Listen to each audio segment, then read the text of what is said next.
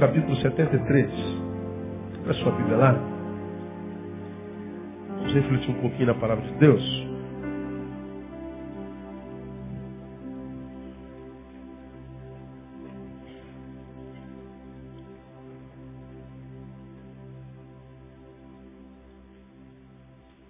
Eu quase sempre, 90% das minhas mensagens, eu, eu leio um versículo, né? E prego mais do que leio. Mas é, hoje, se você me permitir, nós vamos ler um textão. A 99% das mensagens que eu prego, eu prego no versículo, você é testemunha disso, você sabe disso melhor que eu. Mas hoje eu queria ler o Salmo 73. Ler a Bíblia é uma benção, meu não? Então, então por que você não lê tanto? Então, ah, mas mesmo assim é uma benção, né? É, eu queria ler esse salmo, que é um salmo de Asaf, um músico, um filho de rei, um abençoado, que a despeito de ter sido um homem de Deus, um adorador, um levita na mais alta concepção da palavra, viveu alguns momentos de de angústia, de agonia, de adversidade. E lendo esse salmo, eu vejo muito contemporâneo. Lendo esse salmo, eu tive aquela sensação de que ele estava sentado no quarto dele ontem à noite, na solidão dele, é, falando com Deus. E não parece que foi escrito há tantos, tantas centenas de anos. Mas a sensação que eu tenho de tão, tão contemporânea, tão. tendo tanto a ver comigo, contigo, a sensação parece que a Zaf está é, incorporado, quem sabe, no João, no José, numa Maria, no Roberto, dos nossos dias, numa Cláudia, no, Rodrigo. E ele diz exatamente assim, acompanhe. Verdadeiramente bom é Deus para com Israel, para com os ímpios de coração. Quanto a mim, os meus pés quase resvalaram. Pouco faltou para que os meus passos escorregassem. Pois eu tinha inveja dos soberbos, ao ver a prosperidade dos ímpios. Porque eles não sofrem dores, são robustos, são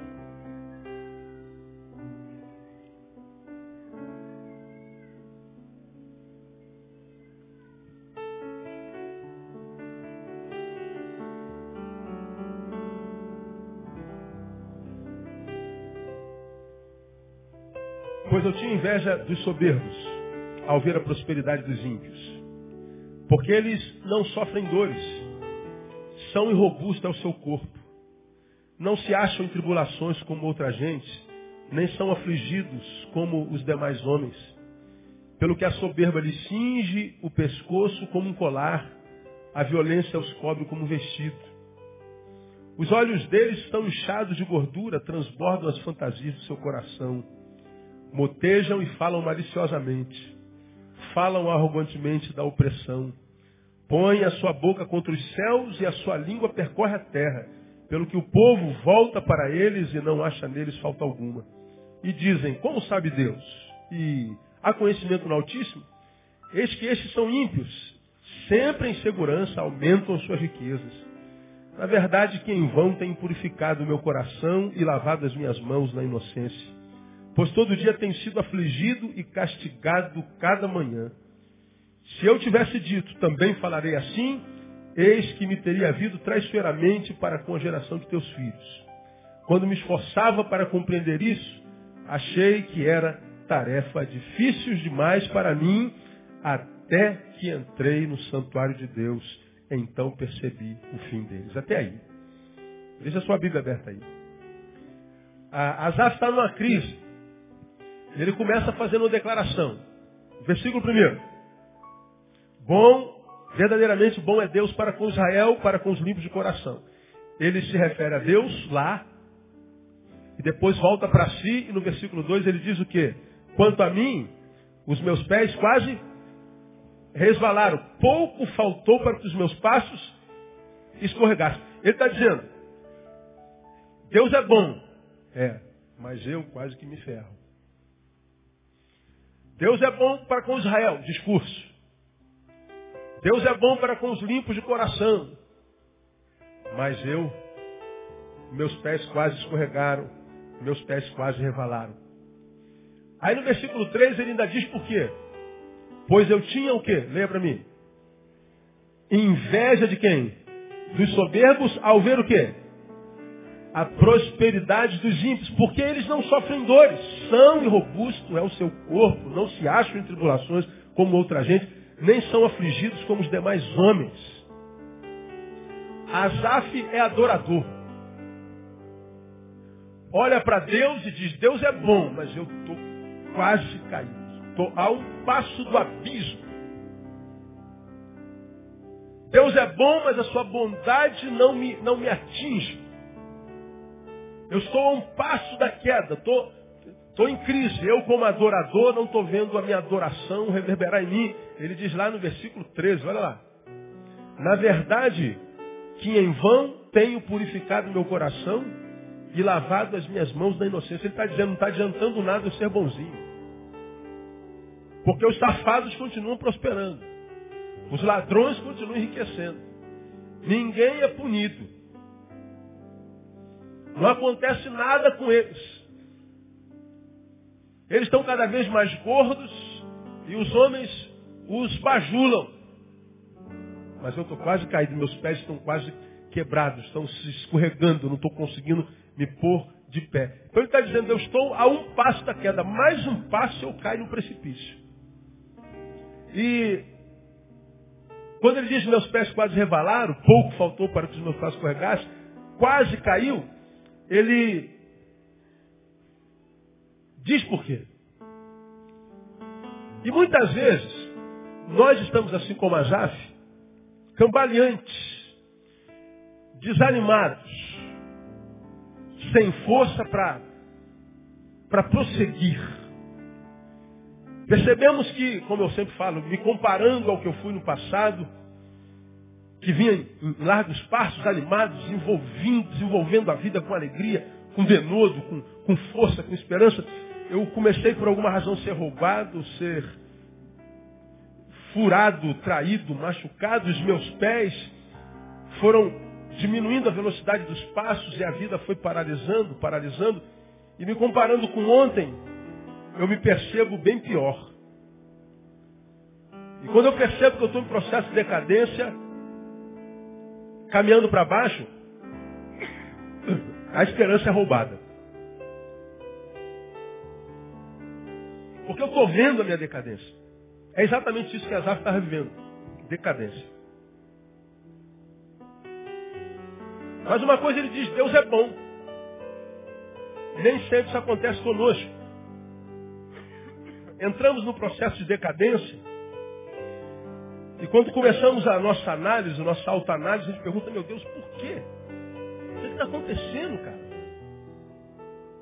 Onde é que eu errei? Qual a razão? O que está rolando? E a gente quase sempre, como eu prego sempre, se volta para Deus e sempre tendemos a achar que o culpado é Deus porque ele vinha me abençoando e agora não abençoa mais. E a gente é tentado a dizer, Deus mudou. Agora, no caso de Asaf, não. É um cara em crise, a um passo da queda, desanimado, vivendo decadência. Diante do balde, que, a respeito do qual eu falo sempre, está escrito nele, chute-me, e ele está um passo, doido para dar um chute no balde, jogar tudo para o alto. Mas Asaf não fez isso. E tem uma razão. Por que, que Asaf ficou na quase queda, mas não caiu? Porque ele quase se transformou num derrotado, mas não se transformou num derrotado. Por que, que ele vinha nesse processo de decadência, mas por alguma razão o processo decadente estagnou, de fato ele voltou para a ascendência? Por que, que isso acontece com ele e não comigo, contigo, conosco muitas vezes? Por que, que na vida de alguns o processo decadente, cara, parece que virou crônico? Quanto mais a gente ora, mais assombração aparece. A gente vai dizendo como nos adágios populares, me mire e me erra, ou azar. Me mire e me erra, ou inveja. me mira e me erra ou, ou, ou fase ruim. Mas não, a fase ruim procura alguém aqui nessa multidão e vai acertar quem? Você. Pô, mas tanta gente aqui para tua frase em mim que vai ter que acertar, meu. Ah, pastor, mas na minha vida está sendo sempre assim. Cara, na minha empresa tem um milhão de funcionários, mas quando aperta alguma coisa é em mim que aperta. Eu estou vivendo uma fase de azarão, que, meu Deus do céu, urucubaca desgraçada, eu não sei o que está acontecendo comigo. Tudo que é força ruim eu atraio. Aí a gente vai passando pelo processo decadente, e o processo decadente vira a nossa realidade, e a gente vai perdendo a esperança, desistindo, não sabe por quê. Bom, Azaf vivia esse processo decadente, a um passo da queda, mas com uma diferença. Ele estava um passo da queda, e a pergunta que nós faríamos, e farei para vocês, é por quê? Ele responde para nós. No versículo 2, ele ousa dizer, eu estou em queda. Não é porque Deus é mau, porque Deus mudou, porque Deus esqueceu, porque Deus retirou a sua mão, Deus parou de ouvir. Eu estou em processo de queda. Sabe por quê, irmãos? Diria Zaf. Está lá no versículo 3. Porque eu sou um camarada invejoso. Eu já preguei sobre inveja aqui no passado. Eu sou um cara, pastor, que quando eu olho para as pessoas, às vezes gente minha, eu não consigo celebrar suas vitórias. Eu até consigo chorar suas derrotas. Eu sou solidário, eu sou um cara bom. Eu sou uma pessoa que estendo a mão, que ajuda todo mundo. E me torno condescendente ou, ou, ou, ou, generoso ou solidário na dor de alguém. Mas quando a vitória alcança, lá no fundo eu admito, eu não sei porque eu não consigo celebrar. Agora, a inveja é um sentimento, uma deformação de caráter que muito raramente o invejoso consegue detectar em si. Quase nunca. Dificilmente alguém é como Asaf. Eu tenho inveja. Quando a gente lê esse salmo de qualquer jeito, a gente pode ter a sensação de que um homem justo está analisando a prosperidade dos injustos e diz assim, pô, é injustiça isso, pô. O cara é corrupto, o cara é deputado, o cara é senador, o cara é o maior canalha do mundo. Mas não acontece nada com esse cara. O camarada faz tudo errado, só nega, mas ele dá um jeitinho, ele dá uma propina aqui e uma coisa acontece. Agora eu tenho a minha empresinha lá, eu estou tentando é, legalizar a minha empresa, eu não consigo porque é tanta burocracia que, que não, não dá. Aí você vai se sentindo injustiçado, mas lá no fundo, nosso problema não é a injustiça que fazem conosco, mas a injustiça que acomete o injusto. Porque se o honesto empobrece, nós entendemos isso com injustiça. Mas se o corrupto enriquece, isso também é injustiça. Os frutos dessa injustiça são diferentes. No justo, a pobreza é injustiça. E no ímpio, a riqueza é injustiça. Portanto, a injustiça não está no fruto, porque num, a injustiça produziu pobreza, frustração, desesperança. Mas no outro, a injustiça produziu riqueza, alegria, soberba. E muitas vezes nós sofremos a nossa derrota, nossas dificuldades, e as dificuldades e derrotas geram dor mesmo. Mas se alguns de nós, porque se Deus deu essa palavra, Ele trouxe alguém para ouvir, fizermos uma análise profunda, verdadeira, honesta, talvez alguns de nós cheguemos à conclusão que mais do que o que nos tiraram, dói em nós o que lhe deram. Dói mais em nós a prosperidade do safado do que a pobreza do justo. Irmãos, eu, eu poderia dar um milhão de exemplos de encontro com gente que estão vivendo exatamente isso aqui.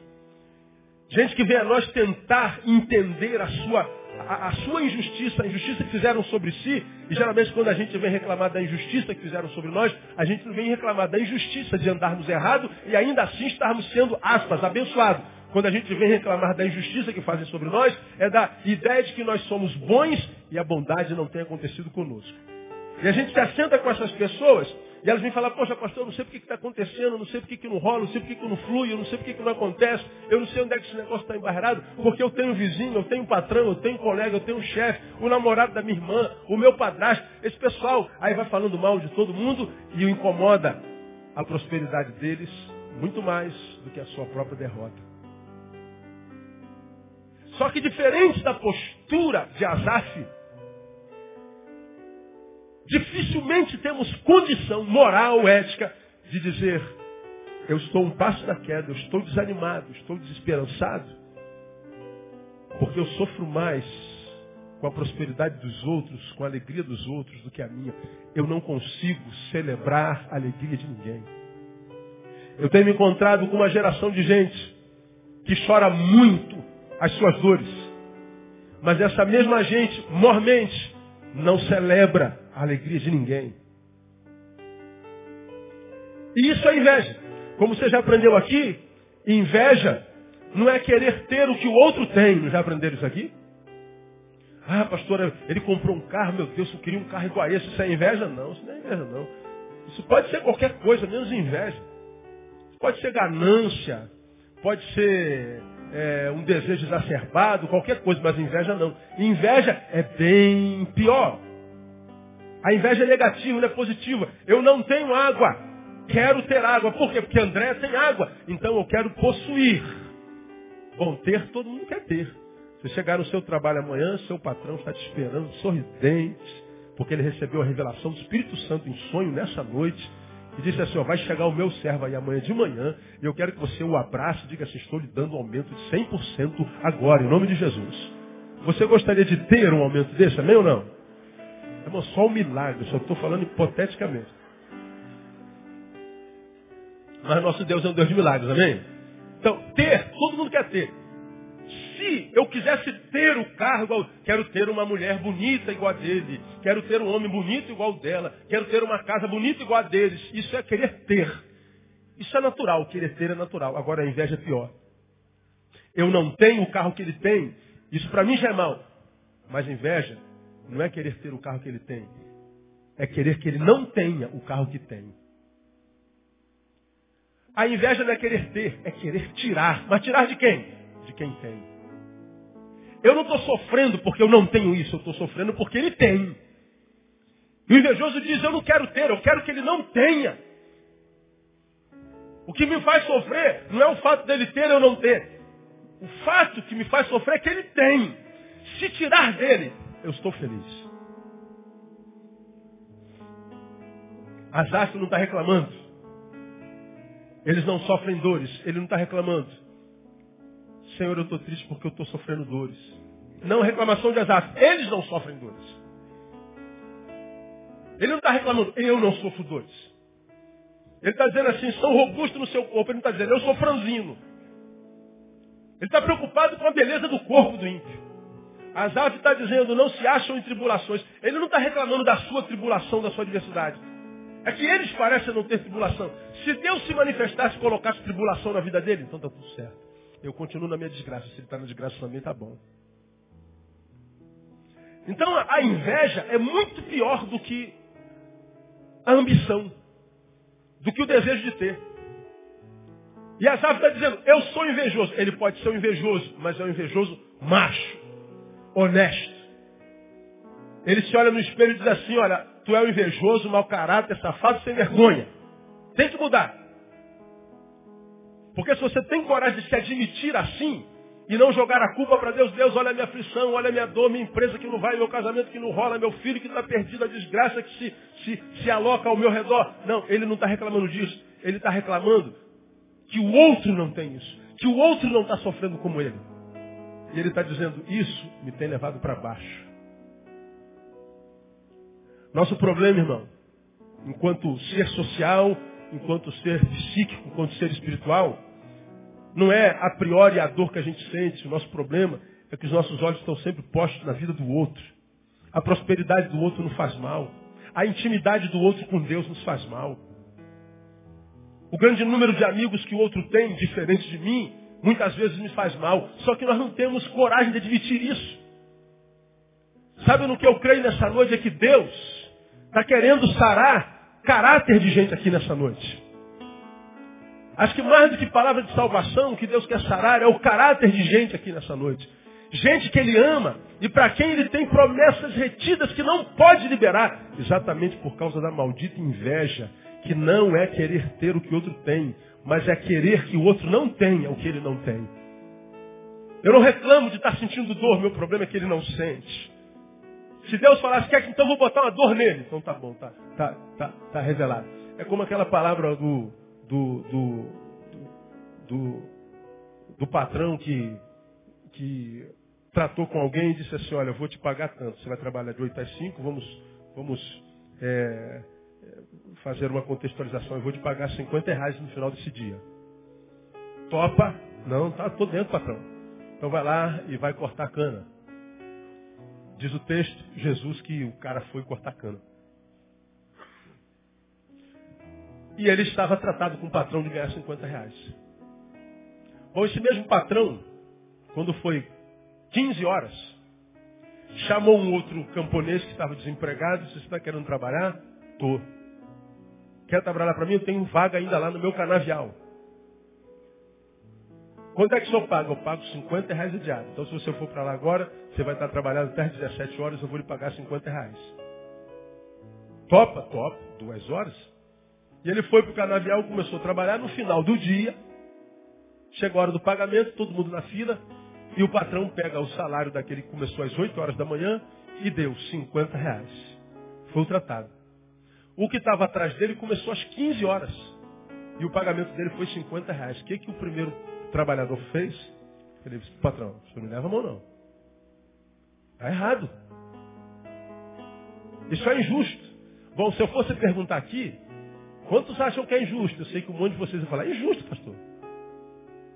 Pô, o cara trabalhou oito horas, o outro trabalhou duas e vai dar 50 reais. Bom, aqui não está em discussão o trabalho desenvolvido. O que está em discussão é a palavra empenhada.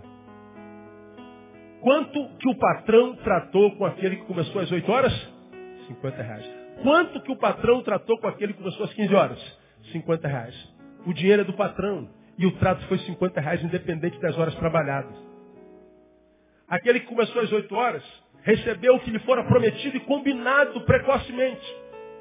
Mas ele entrou numa crise horrível, entrou numa luta, numa inimizade terrível. Não por causa do que aconteceu com ele, mas por causa do que aconteceu com o seu próximo. Seu sofrimento não era porque a palavra empenhada a ele fora não cumprida. Seu problema não foi a ausência da palavra empenhada, a ausência da promessa, do salário, não. Meu problema é a prosperidade do outro. E o patrão diz, o que você tem a ver com isso, cara? Eu não tenho nada a ver com isso, mas não é justo. Se ele ganhou 50 reais em duas horas, eu tenho que ganhar oito vezes isso aí. Eu preciso ganhar mais. Não, mas não foi o que nós tratamos. E assim, irmão, acontece com a gente, a gente acha que isso não tem peso espiritual. E a Bíblia fala sobre isso de forma muito clara. Nós não podemos permitir que sentimentos como esse, que são humanos, mas que todavia brotou no diabo quando ele tentou ser igual ao Criador. Ah, o diabo queria ser igual a Deus, é, para ser igual a Deus ele queria tirar de Deus a sua deidade. Então o sentimento, embora humano, tem cunho e retroalimentação no mundo dos espíritos. Então talvez você esteja aqui e seja um Azaf contemporâneo e que esteja perguntando para Deus, pô, não sei o que está acontecendo comigo, não sei o que está acontecendo com a minha família, Deus está retendo tudo, a, a, o diabo está consumindo tudo, a, a, alegria foi, o ânimo foi, a paz foi, a vontade de viver foi, a vida foi roubada de mim, eu fui roubado. O que está acontecendo? Pois é, você pode estar tá achando que Deus abandonou ou que o diabo se levantou. E na metade da sua concepção você está certo, porque o diabo sempre se levanta contra qualquer um de nós porque a Bíblia diz que é para isso que ele existe. Ele veio senão para fazer três coisas. Lembrem comigo. Matar, roubar e destruir. É o que ele faz, ele veio para matar, roubar e destruir. Agora, o diabo está se levantando contra você. Qual a novidade? Me conta alguma coisa nova. Você acha que contra esse irmão que está do seu lado não está se levantando? Você acha que esse irmão que está pulando na adoração, celebrando, você acha que a vida dele está tudo pianinho, está tudo no lugar, está tudo bonitinho. Ah, deve estar, tá, pastor, porque ele está adorando desse jeito, está cantando desse jeito. Meu irmão, se você perguntar esse irmão que está do seu lado assim, ó, tá bom aí para tudo, tá fácil. Eu duvido. Queria falar assim, ó, facinho, facinho. Pergunta para alguém, alguém que está do seu lado, tá fácil para você? Meu amigo, o bagulho está doido, como diria o Wagner Monte. O cara está vendendo almoço para jantar. Ele está, como diz o pastor Flávio de Porto Alegre, ele está, ele tá, é, como é que ele fala? Econo, economizando, econo, economizando cachorro, economizando, é, eco, ah, um dia eu vou lembrar disso aí. Fala aí. Está latindo no quintal para economizar cachorro. É isso aí.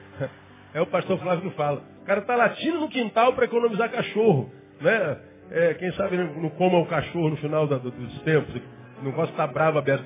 Aí a gente fica assim, ah, o, o, diabo está se levantando, qual o problema disso? Onde é que onde é que está? Qual, é, qual é a mensagem nova? Ai, pastor, ora por mim porque o diabo está se levantando. Eu, sim, me conta alguma coisa nova, irmão. Você veio aqui para me dizer que o diabo está se levantando contra você, mas ele faz isso desde que o diabo é diabo. E ele se levanta para isso mesmo. Ele está mirando em você, querendo matar você, roubar você, destruir você. Agora a Bíblia diz que aquele que é de Cristo, maligno, o quê? Não toca. Diga assim, não toca. Diga assim, em mim não, Satanás. É isso aí. Isso é promessa de Deus. Então por que, que eu estou com medo dele? Quando a inveja me alcança, esse texto me ensina que Satanás não precisa me tocar. Eu mesmo tranco tudo no mundo espiritual e fico a um passo da queda. Há muita gente boa que merecia estar no lugar de honra, está sendo humilhado. Há muita gente de boa qualidade que poderia estar reinando, está mendigando em vida. Ora, Zaf era mentiroso e, e, e, venceu, pastor. Pois é, mas era um mentiroso ou era um invejoso que se enxergava. Um invejoso que não se passava por vítima o tempo inteiro. Ele poderia, como eu e como você, sentar no gabinete de qualquer pastor ou de um profeta daqui lá e falar assim, poxa, eu sei que Deus é bom, cara, mas eu não sei por que, que Ele não está me abençoando. Eu não tenho mais ânimo, não tenho alegria. Eu estou achando que, que não vale a pena ser santo, me purificar. Não vale a pena ser honesto, não vale a pena cumprir minha parte, pagar os meus impostos. Acho que a, a honestidade é bobagem, não há recompensa nisso. O crime compensa. Mas ele não fez isso, ele diz, eu sei que Deus é bom, eu estou um passo da queda porque eu sou invejoso. Eu sou um levita, mas sou invejoso. Eu amo a Deus, mas tenho essa deficiência. Eu sou alguém que, que tem prazer em adorar, em servir, em pregar, mas eu tenho essa deformidade de caráter. Se Azaf tinha isso, irmão, acho que eu e você podemos ter também. E se Deus está ministrando essa palavra, Ele está querendo sarar alguns de nós nessa noite, no nome de Jesus. Tem visto filhos competirem com o pai. Tem visto pais competirem com filhos. E por causa disso não celebram a vitória do outro. Vivemos um tempo de deformidade tão grande, humanamente falando, que chega a ser assustador. Ele carregava em si inveja dos outros. E mais, ele começou a fracassar, estava um passo da queda, porque como ele diz no versículo 13, em vão tenho purificado meu coração, lavado as minhas mãos na inocência. Ele está dizendo que ele começou a secundarizar as coisas espirituais. Ele colocou a coisa espiritual em segundo plano. Santificação, purificação, não adiantam muito. Esse negócio de espiritualidade é bobagem na nossa vida. Isso é o que ele estava pensando. Ele era levita, ele era ministro da casa do Senhor. Ele era aquele que no culto deveria conduzi-los enquanto povo à presença de Deus através da adoração. Mas ele está ali, quem sabe, ministrando. Mas como? Dizendo isso aqui tudo é bobagem. Porque eu estou aqui adorando ao Senhor, purificando ao Senhor, buscando o seu reino em primeiro lugar. E as coisas não me são acrescentadas. A promessa de Deus não tem se cumprido na nossa vida. Porque a gente sabe que a promessa de Deus está lá. Mas buscai primeiramente o reino de Deus e a sua justiça. E todas as outras coisas vos serão acrescentadas. Pois é, pastor, eu estou buscando o reino de Deus, mas as coisas não estão sendo acrescentadas. E o Senhor está dizendo, é, talvez você esteja buscando com interesse, talvez haja inveja no teu coração. Teus valores começam a se deformar e você, porque não está acontecendo contigo? Não, não é porque não está acontecendo contigo, porque está acontecendo com ele. E a metodologia dele é maligna, mas está acontecendo e você está atrás do resultado e está pensando só no aqui e agora. Você está com a sua mente mudada, transformada. Foi como eu preguei domingo à noite. Domingo à noite eu falei que o processo de desconstrução na vida de um homem se dá através do 4-6. Primeiro ele é crédulo. Mas quando ele começa a se deformar, ele começa a se tornar crítico. Depois de crítico, ele se torna um cético. Depois de cético, ele se torna um cínico. Quando ele sai de crédulo para cínico, zombador, se cumpre nele uma palavra de Pedro que diz que, de Pedro que diz que voltou a porca a revolver-se no lamaçal. Voltou o cão ao seu vômito, porque ele secundarizou a coisa do Espírito. Quem secundariza a coisa do Espírito, anula a coisa do Espírito. Porque Deus não aceita lugar nenhum na nossa vida senão o primeiro. Preguei aqui alguns anos atrás. E disse uma frase que você se lembra. Sei que muitos de vocês anotam as frases que eu falo. Naquele sermão falei assim, Deus não aceita nada que seja menos do que tudo. Lembram disso? Repita comigo, Deus não aceita nada que seja menos do que tudo. Resumindo, ou tudo ou nada. Nós achamos que Deus aceitar o nosso resto, o que sobrar do nosso tempo, o que sobrar da nossa vida.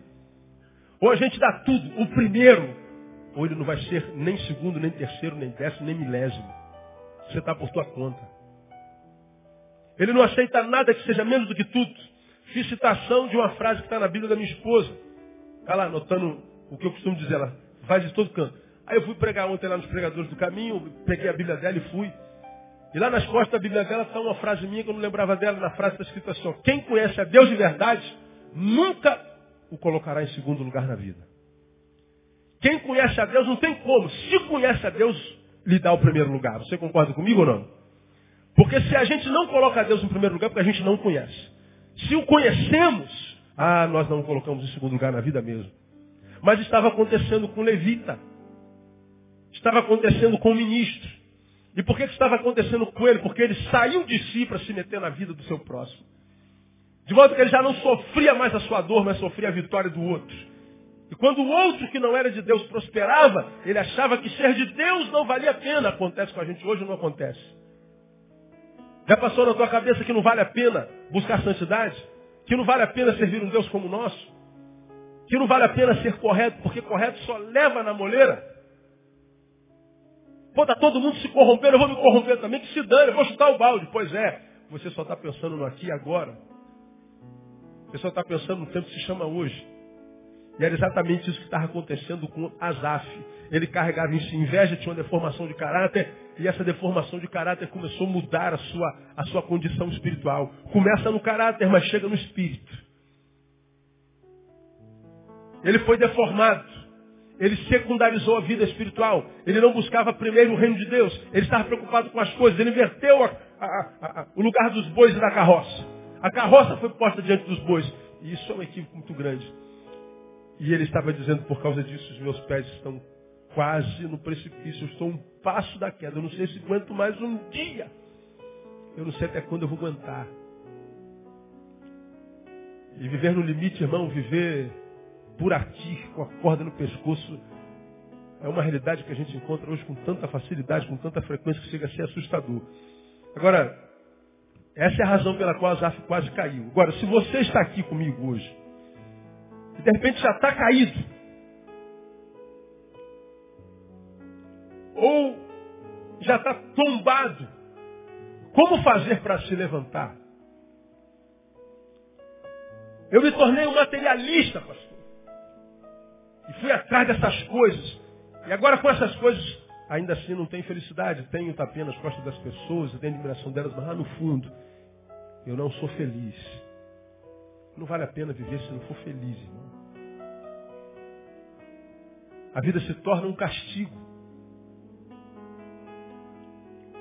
Encontrei com uma pessoa de 19 anos. 19 anos. Quantos aqui tem mais de 19 anos? Levante a mão assim, bem alto.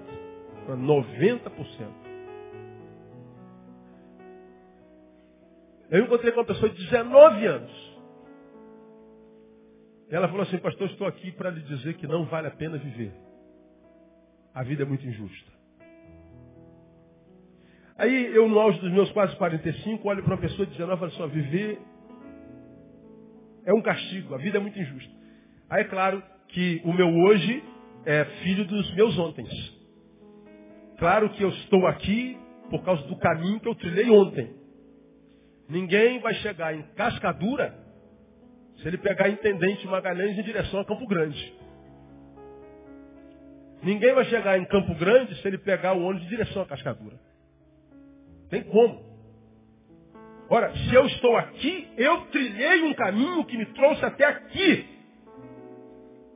Se eu vivo o que eu vivo, eu estou colhendo o que plantei, consciente ou inconscientemente. É o que Azar está dizendo. Eu cheguei aqui por causa de mim. Eu fui invejoso. Eu secundarizei as coisas espirituais. Pensei em mim, nas coisas, na matéria. Eu estou aqui por causa de mim. É o que ele fez. Então, se é o teu caso, o que, que você deve fazer no nome de Jesus? Primeiro, viva a vida, a fé cristã, compromissadamente. Mas peraí, tem isso na Bíblia? Aí a gente vai seguir a nossa leitura. Volta tua, tua, teus olhos lá para o versículo 16.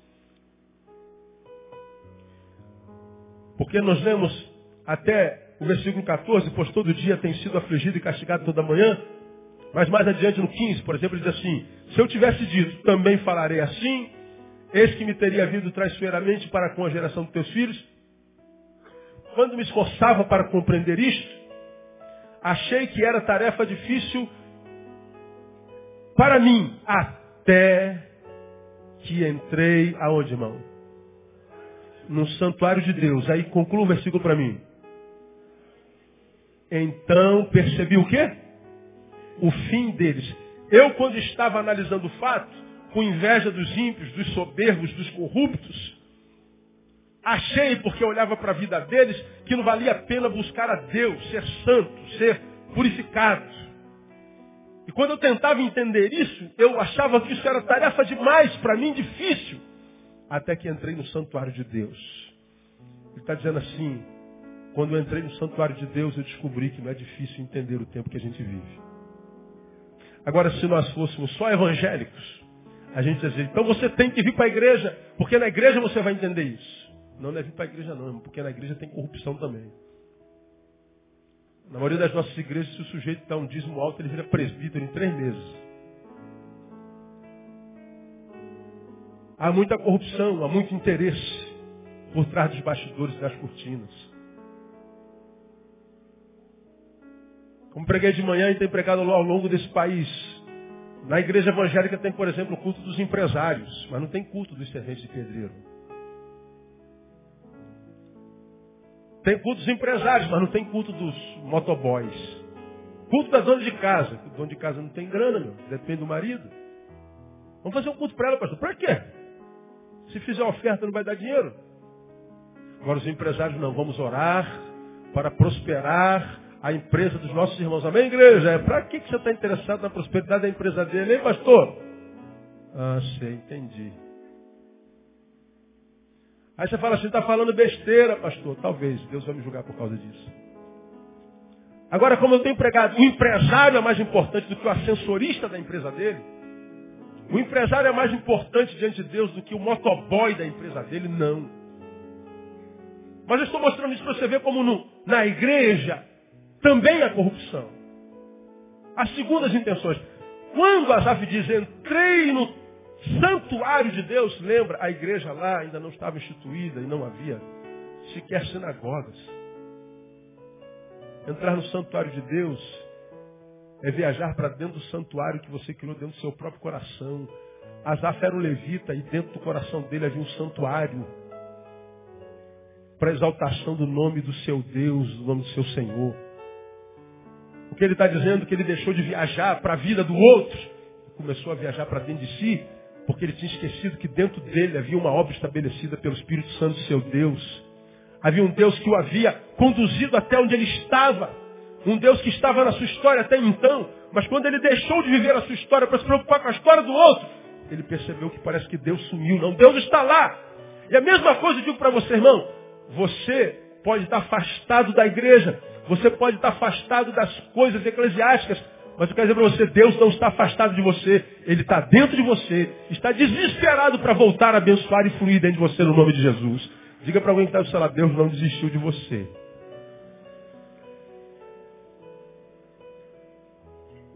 Até que entrei no santuário de Deus. Até que ele descobriu que havia um santuário no seu coração. Ele viajou para dentro de si. E quando a gente viaja para dentro de nós, irmão, e é uma viagem muito mais difícil de fazer do que a viagem para a lua. Porque quando a gente viaja para dentro de nós, a gente vai se encontrar com o que há dentro de nós, e o que há dentro de nós nem sempre é tão lindo quanto o que se acha fora de nós. Preguei alguns meses atrás que é essa geração mais bonita de todos os tempos. Se tu olhar para o lado, pode procurar um feio. Não tem feio, não existe mais feio. Não. Essa geração decretou a falência da feiura. É a geração mais linda. Então, quando a gente olha para fora, é um alento para os olhos. Agora, quando a gente olha para dentro, muitas vezes é desesperador. Agora, nós precisamos voltar a viajar para dentro. Viajar para dentro é viver a fé compromissadamente, porque quando a gente olha para dentro, você já aprendeu tudo que a gente pode dizer a nosso respeito é ai de mim. E vai entender que eu não preciso ter que aqueles homens todos têm. O que eu tenho já é demais. O que eu tenho, já tenho por graça e misericórdia. Quando eu olho para ele, eu sofro. Mas se eu olho com o olho do Espírito Santo, se eu analiso com os valores do Espírito Santo, eu vou entender. É verdade, eu não tenho aquilo no não, mas eu tenho muito mais do que eu mereço. Ontem eu estava almoçando na casa de uma, de uma querida nossa, minha Andréia, aí indo embora de lá, meu telefone toca e está lá, 48, não sei nem aonde é esse DDD. Aí a pessoa fala para mim, pastor, o senhor pastor é isso, eu posso falar com o senhor um motivo? Eu, Poxa, eu estou aqui na casa de alguém. Mas o que, que o irmão precisa? Era um pastor, ele falou, preciso de um amigo. Eu só preciso falar. Falei, me liga daqui a meia hora, eu já vou sair daqui meia hora e a gente conversa. E ele então me perguntou, senhor, como é que está? O senhor está bem, pastor? Eu falei, eu não estou como gostaria de estar, mas estou muito melhor do que mereço. Aí ele ficou em silêncio do lado de lá. Aí ele falou, o senhor pode repetir, pastor? Posso. Eu falo isso com todo mundo. Como é que você está? Eu não estou como gostaria, mas estou muito melhor do que mereço. Aí ele falou assim, não preciso mais conversar com o senhor. Deus já falou comigo. Desligou. Eu posso afirmar para você era alguém que devia estar olhando para o que o outro tinha e estava sofrendo. Eu aqui mereço aquilo lá. Mas quando ele olhou para si, disse assim: Eu tenho mais do que mereço. Irmão, você tem muito mais do que você merece. E vou dizer mais: isso que você está imaginando precisa para ser feliz, talvez seja uma coisa que você não tenha muito tempo e ainda assim está sobrevivendo. Talvez você esteja dando valor ao que você não tem, muito mais do que aquilo que você tem. E quando você começar a agradecer a Deus pelo que você tem, você vai ver que o que você não tem começa a chegar sem fazer força. Porque Deus abençoa os seus amados, não é enquanto faz força. Deus abençoa os seus amados enquanto dormem. Não sei se você sabe, você é um amado de Deus. Portanto, o que você tem que fazer? Vai dormir, irmão. Mas durma com o coração grato. Deus, eu estou dormindo nessa noite. Eu vim de ônibus lá da Praça Tiradentes, pendurado na porta, chovendo. Depois de 12 horas de trabalho, eu estou no vale uma rosca, mas o pastor falou que eu, é o que eu mereço. Então vou dormir te dizendo muito obrigado. Naquele mesmo dia teve um monte de gente que foi com uma BMW para o trabalho e não voltou para casa não reviram os filhos, a mulher.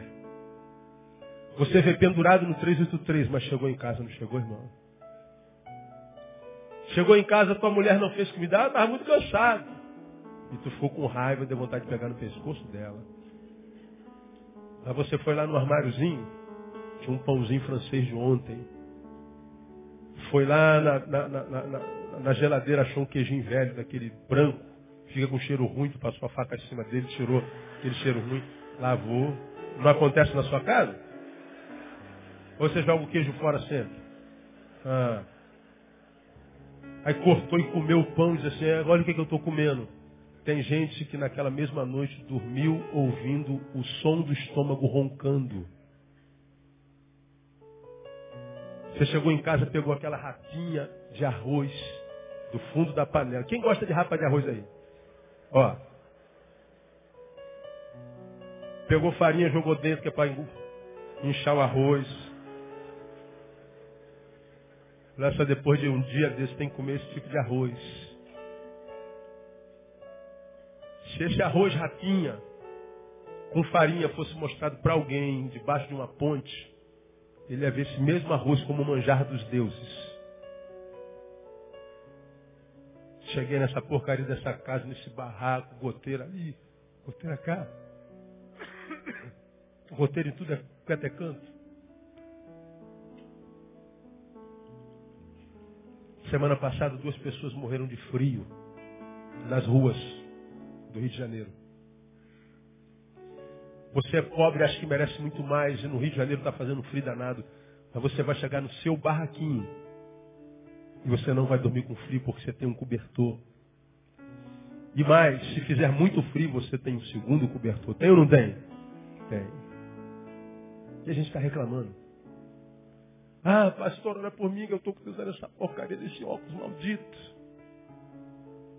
Pega um cego e fala assim, meu sonho era usar um óculos fundo de garrafa.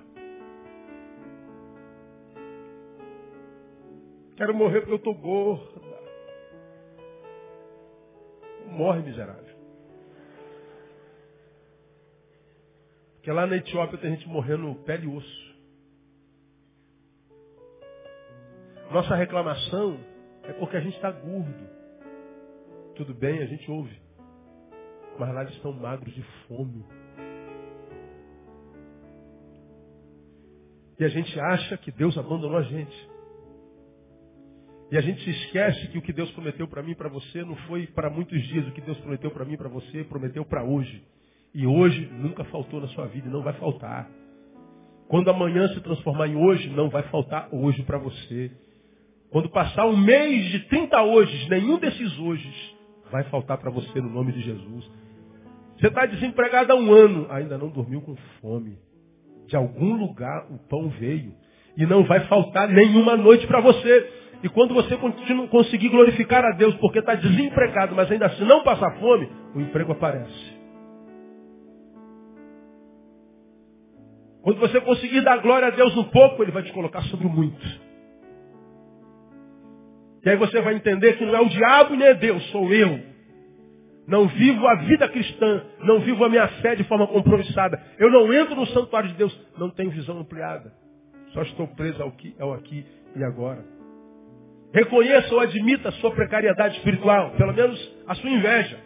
Porque no 21 e 22, nós vemos as aves dizendo assim, quando o meu espírito se amargurava e sentia picadas no meu coração, Estava embrutecido e nada sabia. Era como um animal diante de ti.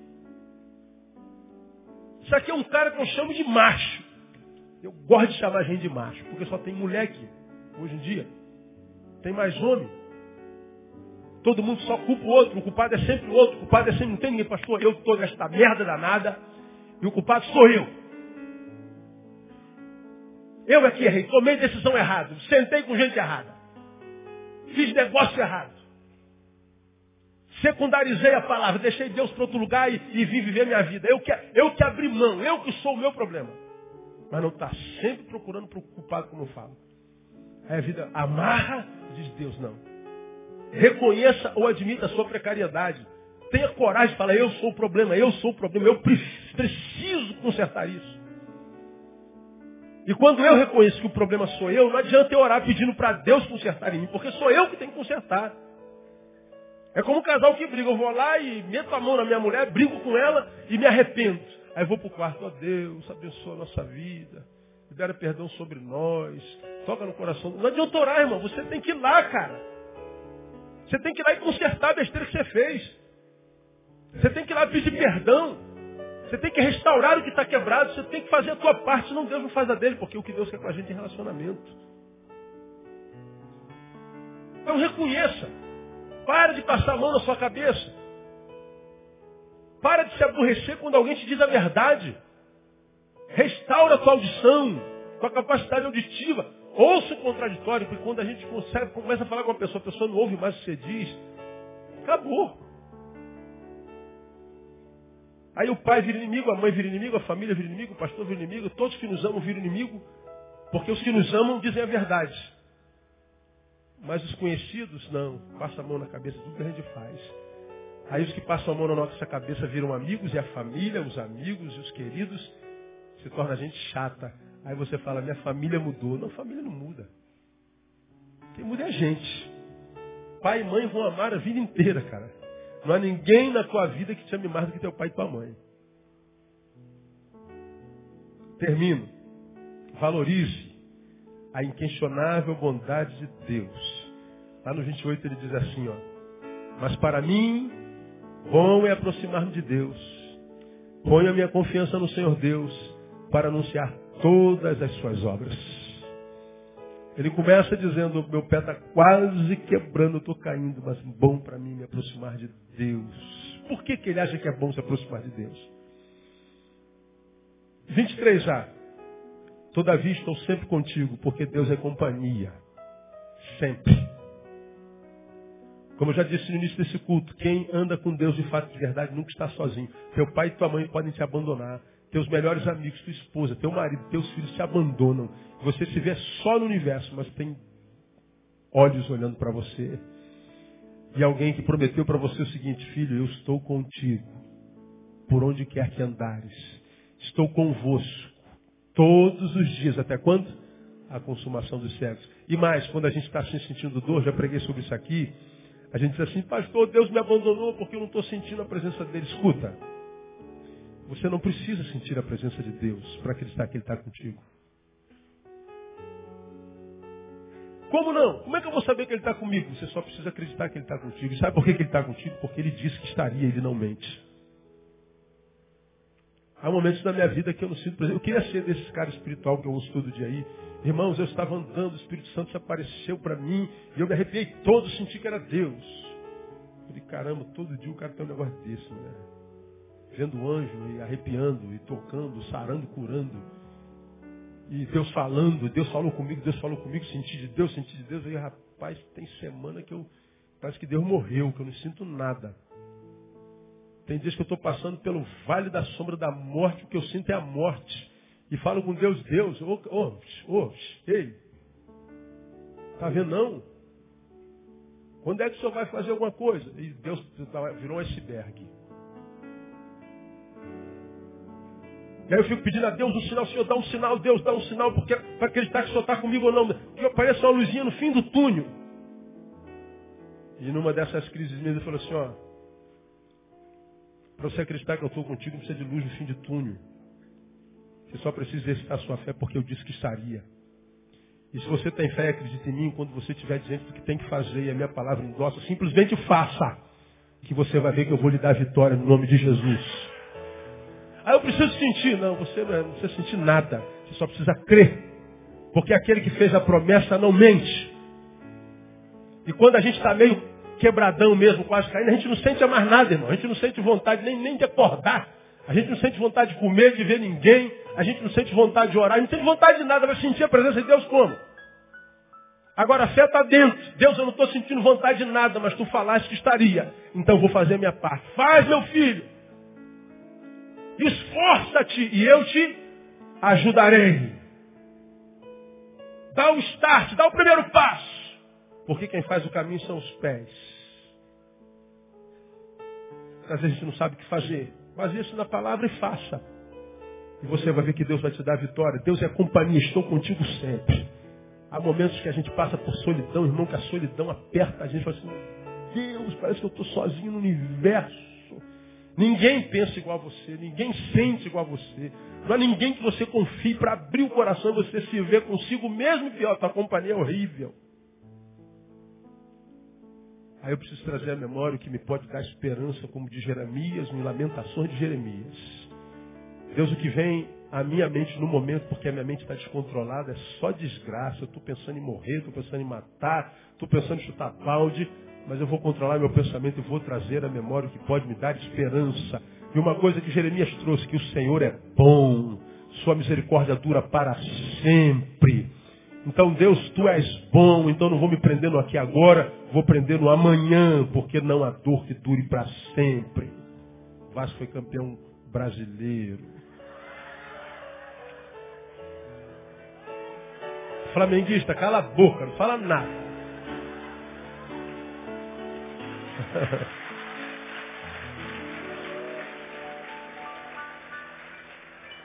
Oito anos levando na lata, vice, vice, vice, vice, vice.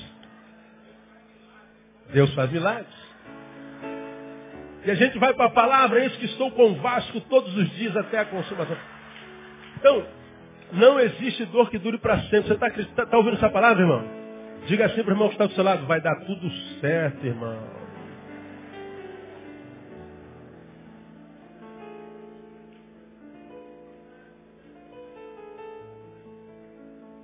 Ele é companhia. 23b. Tu me seguras a mão direita.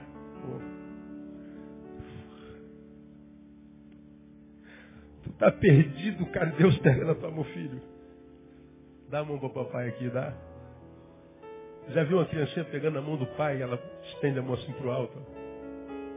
Agora tu tá aí como eu, 1,86m aqui estendendo a mão.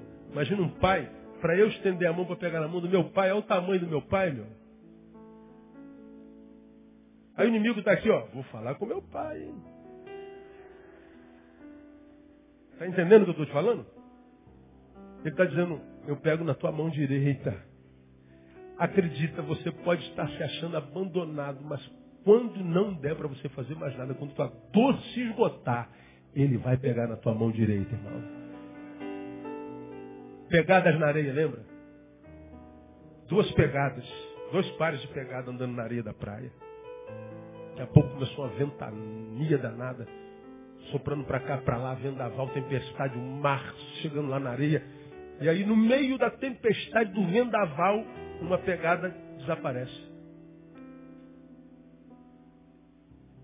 E quando chegou lá do outro lado, o camarada falou assim: Poxa, Senhor, tu estavas caminhando comigo na praia. A pegada era de uma pessoa e de Jesus.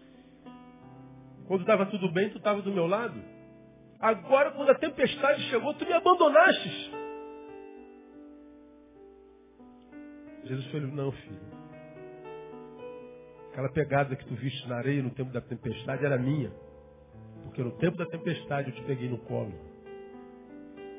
E você só chegou do outro lado porque eu peguei você pela mão. E é muitas vezes que a gente acha que a pegada que está na areia é nossa, né? Não, irmão.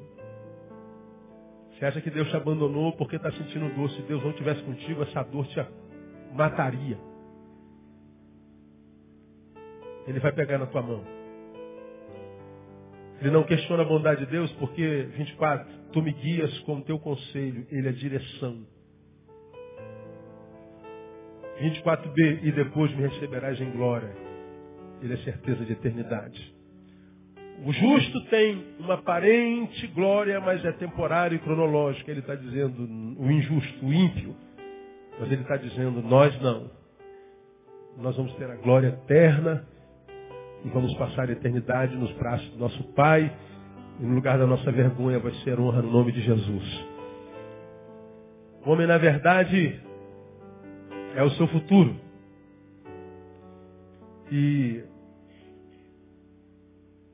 saber que eu sou o meu futuro me faz rever o meu presente, porque eu não posso viver o presente sem pensar no futuro.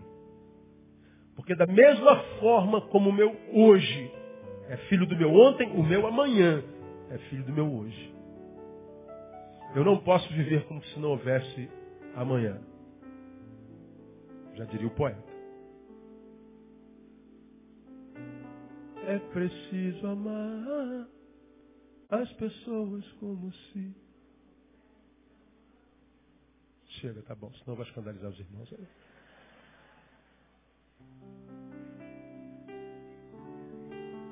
Eu sou o meu futuro.